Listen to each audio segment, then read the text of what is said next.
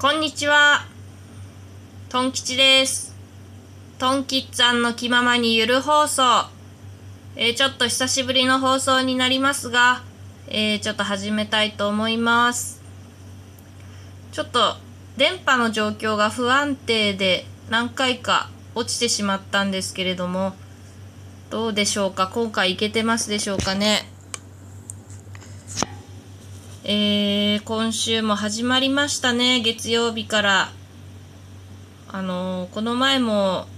あの、言ったんですけど、あの、うちの周り工事してまして、あの、洗濯物が干せたり干せなかったりなんですね。で、今日、あの、月曜日にだいたいその1週間の予定が出るんですけれども、あの、今日の朝、子供たちを学校に送って帰ってきて、その予定表を見ましたら、もう今週全部×で、もう本当にショックで、うわー、今週全部×、全部干せないのかっていう、もう本当にね、ショックで今日はもう、そんなショックな朝から月曜日がスタートいたしました。もうどうなってるかというと、もう干せないので家の中に全部今洗濯物を干してる状態です。えー、こう X, X の字になってる物干し台とかをもう家の部屋の真ん中とかに置いてそこに洗濯物を干しまして扇風機と除湿機とあとエアコンももちろんつけましてもちょっと寒いぐらいでエアコンちょっと止めたいぐらいなんですけどでももう湿気がこもってしまうので全部フル回転でやってます。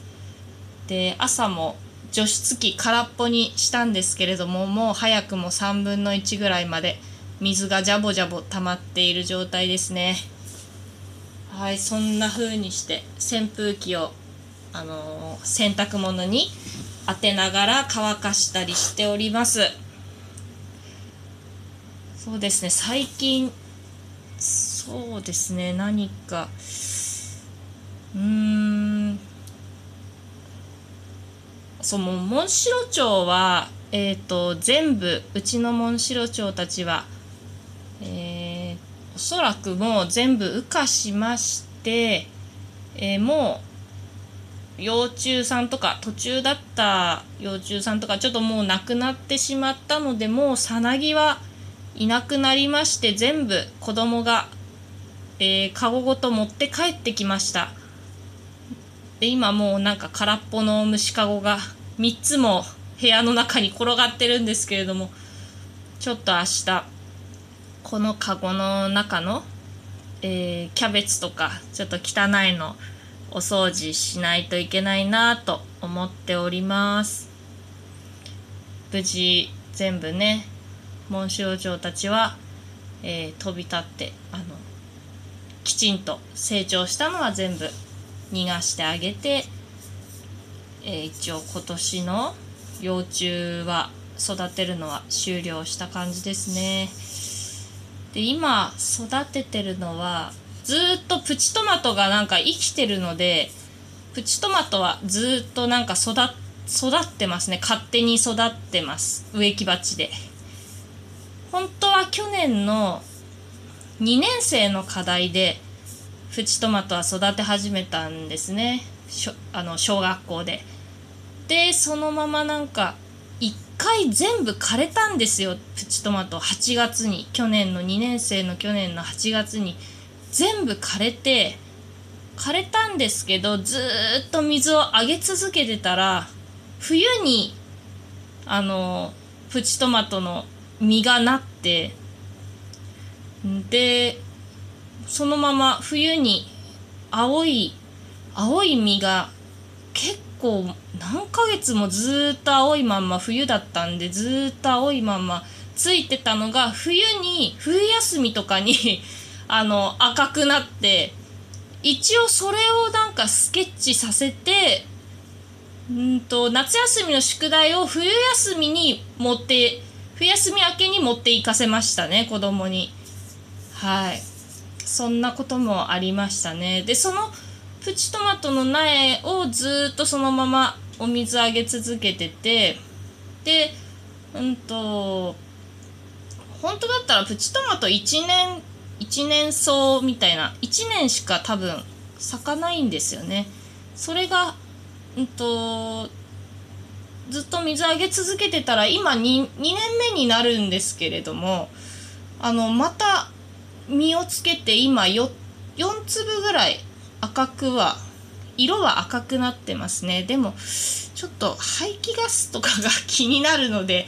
あの食べ食べはしないかなって感じなんですけどでもなんか観賞用みたいな可愛らしい感じで赤い実をつけて実がなってるねなんて子供と話したりもするんですけれどもそうですね。あとはパンジーも育ててますね。パンジーはえー、下の子が卒園でもらったんですね。3, 年3月の卒園式で、えー、ななんかお土産じゃないけどもねあの記念品か。記念品の一つでパンジーをもらったんですけれどもパンジーも一年草なんですよね。本当は多分。その一年草なんですけど、まあ、その冬冬というか春というか3月ぐらいに咲いた状態でいただいたんですけどそれがそのままうんなんか今もこう枯れちょっと枯れてはまた伸びてなんか咲いたりちょぼちょこちょこっと咲いてうんなんか常に5個ぐらいお花が咲いてる状態でこう入れ替わりながらまだ咲いてる状態ですね昨日もまあ、今日も見見ましたけどもまだ咲いてるんですね。どどういうふうにパンジーはどういうふうにねこれからどうなっていくのかもしかしたら一年草なので枯れちゃうかもしれないなと思ってるんですけれども、まあ、咲いてる限りね咲き続けてくれてる限りは育てていきたいなと思思ってます。はい。そうですね。最近というか先週はあのー、初めて旗振りあのー、信号のところに立って朝あのー、子供たちが信号を渡るのを、まあ、昔で言うと緑の緑のおばさん？緑のおばさんみたいなのを今あの今の学校は全員全員のお母さんが交代交代でやるんですね。でその交代交代でやるのの順番が回ってきましてでまあ私も初めてこの前やったんですけれどもまあなんかちょっとむ難しいっていうか素人にとってはなんかちょっと交通ルールとかがなんか多分本当の厳密に言うとうんとまあ一応注意書きで書いてあるんですけど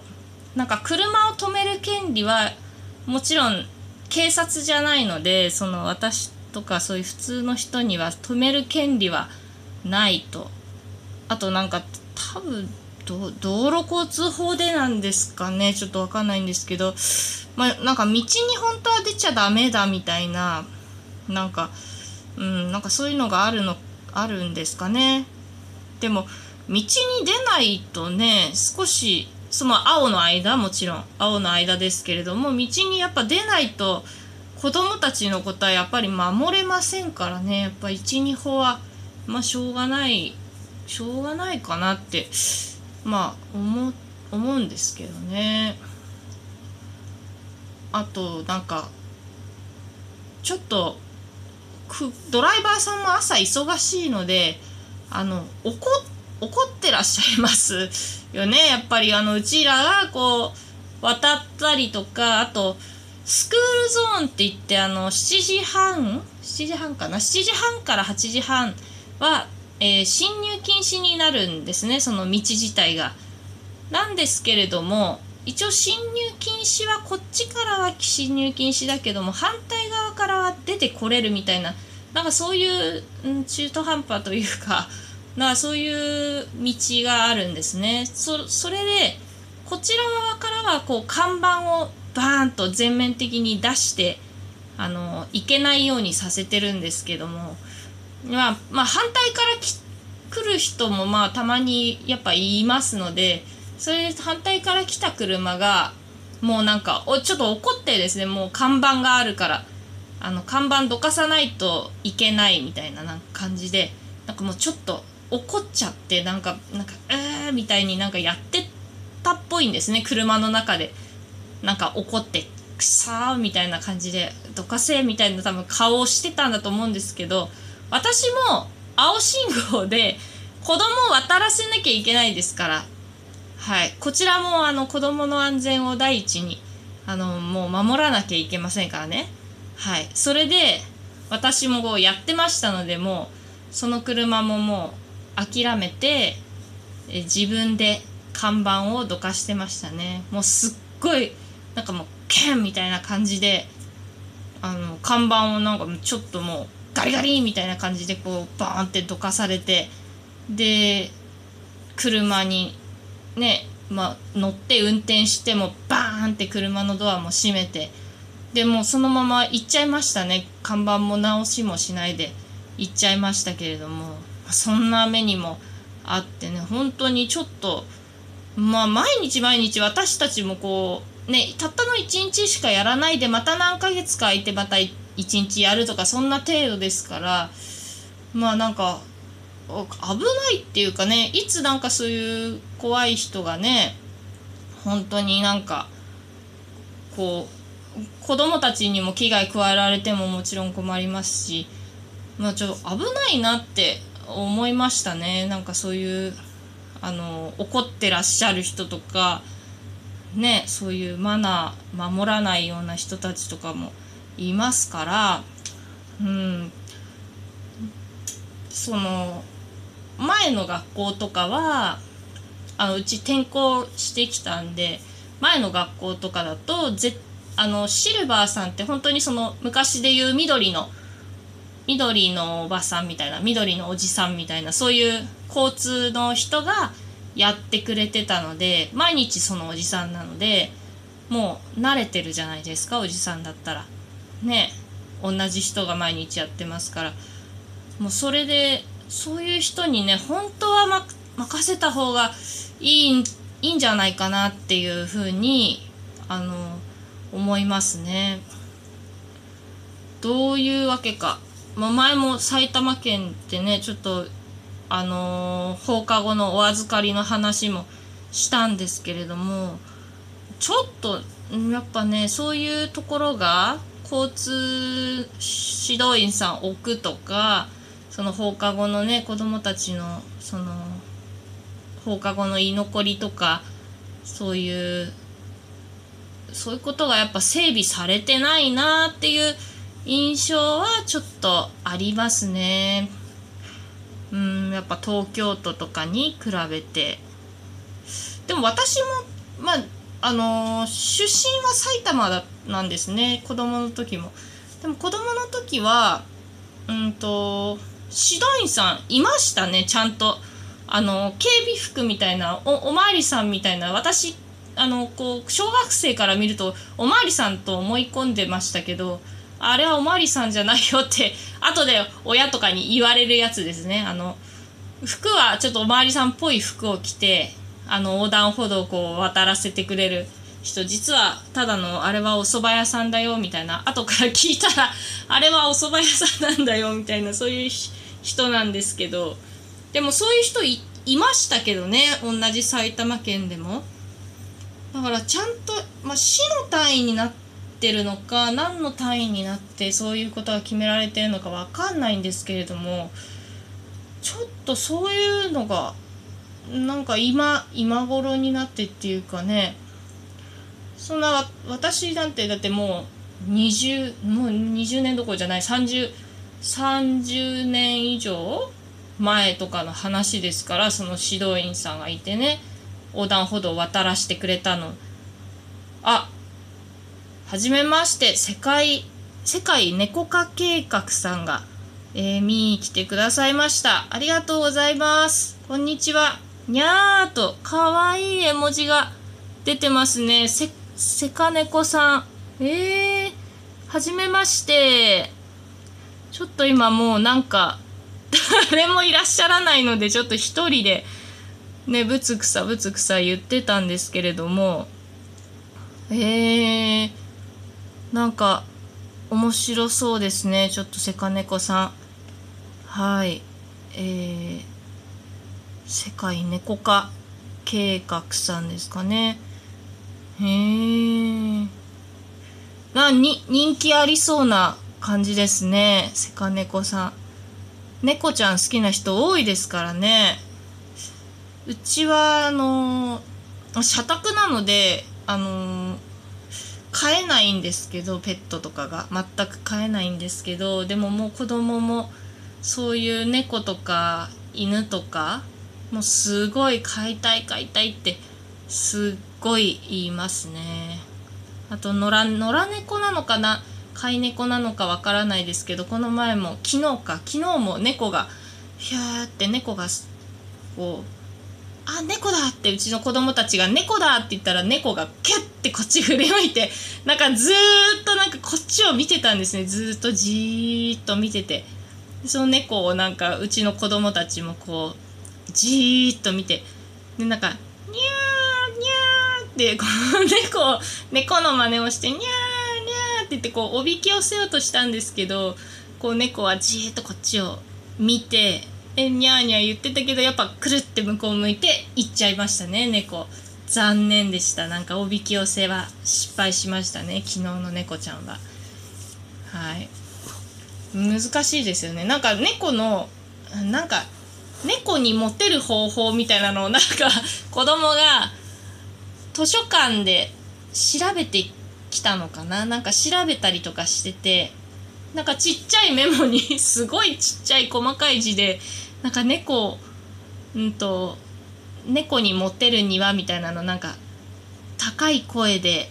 猫の真似をしみたいななんかその目を合わせてはいけないのかな？なんかそういう目を合わせる合わせないみたいなのとかあとなんか撫でる部分体の撫でる部分はここを撫でるみたいななんかメモをすごいなんか取っててなんかちょっと可愛らしかったんですけど、